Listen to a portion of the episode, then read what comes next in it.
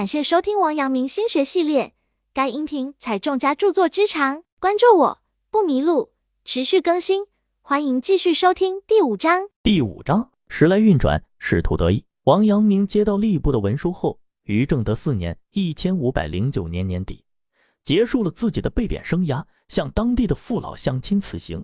众人依依不舍地送走了这位学问精深、平易近人的饱学之士。对于王阳明自己而言，他尚未完全做好前去庐陵任知县的准备，他对自己的仕途充满了疑惑，也无法预知前方等待他的是福是祸。他在前去的途中，思绪也常常在飘荡，来反思自己的人生。途中恰逢正德四年的除夕夜，他感慨良多，写下了《扁舟除夕上穷途，荆楚还连俗未书。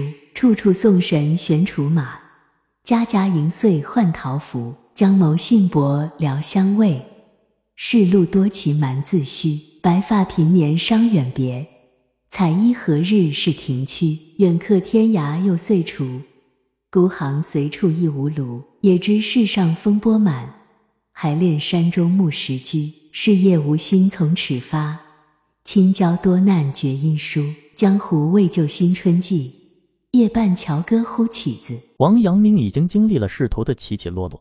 心态变得比较淡定、从容，不会再为一时的得失而心潮跌宕。他能够用豁达、圆融的心态来面对自己身边的事物。想想当初自己被贬之时，心情怅然；到了被贬之地后，反倒能够修身养性，孜孜不倦地做学问。历经两年的磨练，自己已经变得从容、豁达，对今后的人生也变得坦然了。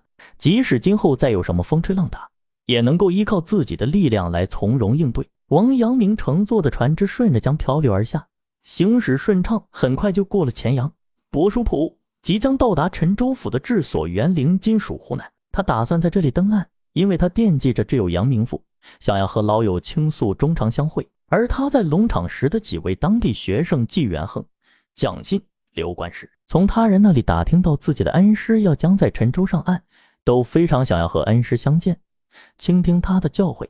他们是王阳明在龙场时慕名前去投师的。陈州是湘西非常值得一去的地方，也是当时从湖广进入贵州的必经之地。这天，王阳明乘坐的船只刚刚到岸，他还正在盘算着如何与老友、学生们相见，就有一仆人前来询问。王阳明一听，居然是自己的学生纪元亨等人派来的。这些学生们早早就来到了这里，以便守候着恩师登岸。见到恩师到达。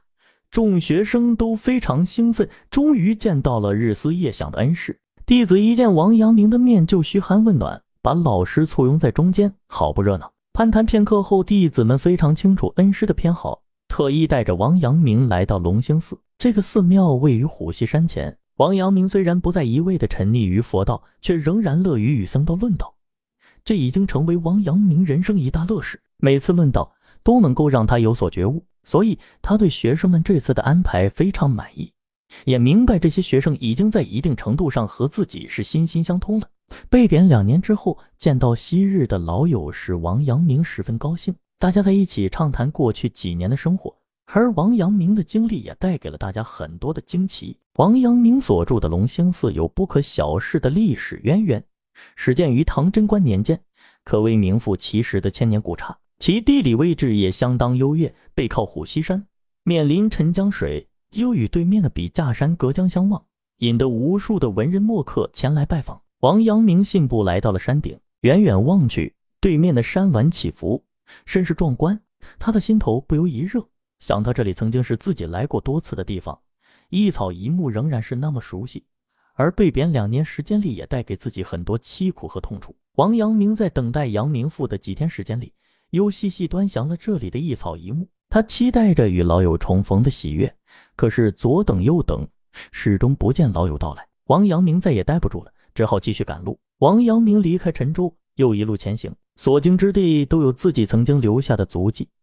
这些足迹带给了他久违的感动。他的学生纪元亨想要跟随老师前去，以便有足够的时间向老师请教、探讨学问。王阳明看到学生如此勤奋好学，也欣然应允。两人途经桃源县，陶渊明笔下的千古名篇《桃花源记》和《桃花源诗》就是在这里有感而发的。此地风景旖旎，民风朴实。王阳明本想停舟登岸，但是想到要赶赴就任，也就罢了。师生二人经过常德后，见到了烟波浩渺的洞庭湖。想到爱国大夫屈原在这里慷慨激昂地表明自己的志向，王阳明心里在与屈大夫进行对话。古往今来，即使世事浑浊，也不是你屈大夫一个在孤独前行；即使是人皆醉，也不是你屈大夫一个人有清醒的头脑。我王阳明也立志成为一个品行高洁的饱读之士。当然，屈大夫早已离去，不可能听到王阳明的话。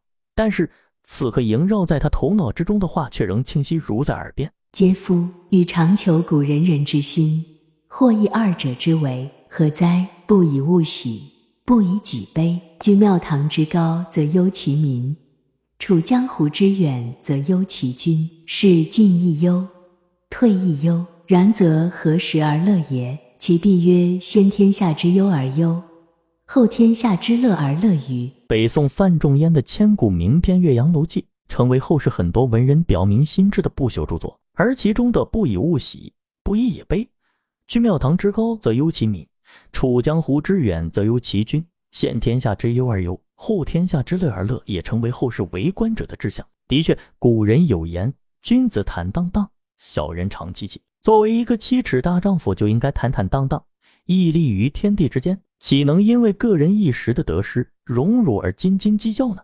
想到这里，王阳明顿感胸中热血沸腾，瞬间。似乎又回到了那个英姿勃发、踌躇满志的少年时代。王阳明来到醴陵时，想到自己在两年前奔赴贵州途中风餐露宿的情景，心中充满了酸楚，不禁感慨物是人非。这时他就萌生了前去看看的念头。王阳明弃舟登岸，见到曾经熟悉的寺庙、僧人和朋友，不知不觉已经到了江西。王阳明对这里非常熟悉和留恋，这里很多地方都留下了他的足迹。这使他倍感亲切，产生初回故里的感触。在正德五年（一五一零年）三月，王阳明经过一路的跋山涉水，终于来到了江西吉安府庐陵县就任。吉安府治就是庐陵，因此这个地方汇聚了吉安府各地的民俗风情，非常具有代表性。如果能够将其治理的井井有条，对整个吉安府都是有很大影响的。王阳明到任后，他的治理之道与其他人并不一样。他没有忙于应酬当地的地方豪强，也没有埋头去处理那些积压已久的案子，而是认为要用教化的方式来烧新官上任的三把火。他已经深入的了解到当地百姓深受镇守中官的剥削，民不聊生。因此，在王阳明看来，解决这个问题是当务之急。镇守中官是在明朝成祖永乐年间开始的，由朝廷向边镇派驻宦官，之后内地地方上也逐渐设有这个职位。这些人的权力不受巡抚文官和镇守武官的制约，专门搜刮民财，向宫廷进贡，百姓苦不堪言。王阳明首先撰写了题为《庐陵县魏启娟免以苏民困事》的报告，发给吉安府和江西布政使司，要求当地的镇守中官免除加给本地的过重税赋。他深知地方百姓与官府之间因为过重的赋税以及各项摊派，已经造成了很大的怨气，百姓的怒火可谓一触即发。如果再有点风吹草动，极可能会引发造反、暴乱的后果。正当他还在思考如何解决这个大难题的时候，就发生了大批的民众群情激愤、怒气冲冲的要与他这位知县理论的事情。王阳明一看到这个阵势，就明白多年来积压的矛盾终于爆发了。但是对于呼天抢地的混乱场面，他并没有乱了阵脚，而是处理的从容、镇静。他先让村民们将自己遭受的不合理摊派讲述清楚。当听到那些名目繁多的苛捐杂税后，王阳明情绪也非常激动。他果断地说道：“各位父老乡亲们，本知县到任时间不长，但是对于各种苛捐杂税繁多的事情已经有所了解。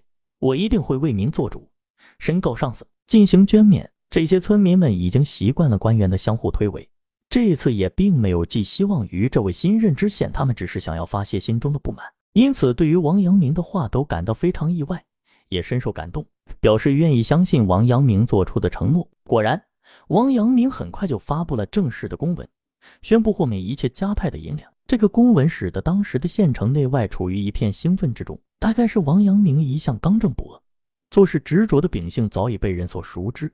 当时的江西镇守中官竟然对于王阳明的这个要求没有表示异议，默许了这个提法，这也大大出乎了王阳明的意料。但是不管怎样，自己在庐陵的第一件事总算完成的相当不错，而王阳明在老百姓中间的威望一下子树立起来了，人们奔走相告，但是也引发了一些人将一些鸡毛蒜皮的小事告知县衙的，并且这些人还经常纠结很多不明真相的群众掺杂其中，企图扩大事端，因此对于王阳明的话都感到非常意外，也深受感动，表示愿意相信王阳明做出的承诺。果然，王阳明很快就发布了正式的公文。宣布豁免一切家派的银两。这个公文使得当时的县城内外处于一片兴奋之中。大概是王阳明一向刚正不阿、做事执着的秉性早已被人所熟知。当时的江西镇守中官竟然对于王阳明的这个要求没有表示异议，默许了这个提法，这也大大出乎了王阳明的意料。但是不管怎样，自己在庐陵的第一件事总算完成的相当不错，而王阳明在老百姓中间的威望一下子树立起来了，人们奔走相告。但是也引发了一些人将一些鸡毛蒜皮的小事告知县衙的，并且这些人还经常纠结很多不明真相的群众掺杂其中，企图扩大事端，造成天下大乱的景象。王阳明对此种情况已经有所了解，他为此撰写了告示，先在百姓中造成舆论的影响。告谕庐陵父老子弟，庐陵文献之地，而以见宋称，甚为无民修之，县令不明，不能听断。且气若多疾，今与无民曰：“自今非有迫于屈命，大不得已事，不得折兴辞，兴辞但素一事，不得牵连，不得过两行，每行不得过三十字。过事者不听，故违者有罚。县中父老谨厚之礼法者，其以无言归告子弟，勿在西征兴让。呜呼！”一朝之愤，忘其身以及其亲，破败其家，以祸于其子孙，孰与和训自处？以良善称于乡族，为人之所敬爱者乎？无民其思之。在这份告示里，王阳明主要是表达自己为百姓解决问题的心意。他劝告百姓不要闹事，否则只会招来官府的惩罚，也无法解决问题。如果有冤屈，就有秩序的向他呈表，他自会一一解决。告示发布后，有些民众已经了解了王阳明的治理之道，再加上王阳明在减免赋税上已经显示出了雷厉风行、刚正果断的作风，当地百姓也不敢轻易的闹事。但是，当地征讼风气的形成由来已久，单凭一个张告示并不能解决深层次的问题。为此，王阳明制定了一整套的措施，用来教化百姓。王阳明将之前已经基本停滞的申明亭和经善亭重新兴起。提出李老要担负起教化乡民的责任，同时各家的户主也要管教自家的子弟，而对已经名存实亡的李甲制度也重新恢复起来，要求将各家各户都形成一个相互制约、相互影响的大单元。县城内十户为一家，乡村就以各村为单位，相互帮助、相互支持，减少打架、斗殴等事件的发生。通过乡民这种自我管理、自我约束的方式，当地的社会秩序有了很大的改善。民风也逐渐趋于淳朴。王阳明在庐陵县的时间并不长，但是在近半年的时间里，做了很多影响深远的事情。仅就诉讼的事宜来说，就大大平息了当时的混乱情形。而这段经历也是充分得到认可的。他的弟子对他这段经历也有所记载。王阳明去世后，他的好友湛若水在为其所作的墓志铭中也提到他的功绩，认为他在庐陵卧之六月而百无惧礼。从王阳明的治理效果来看。完全是名副其实。本节结束，感谢收听王阳明心学系列。该音频采众家著作之长，关注我不迷路，持续更新，欢迎继续收听下一节。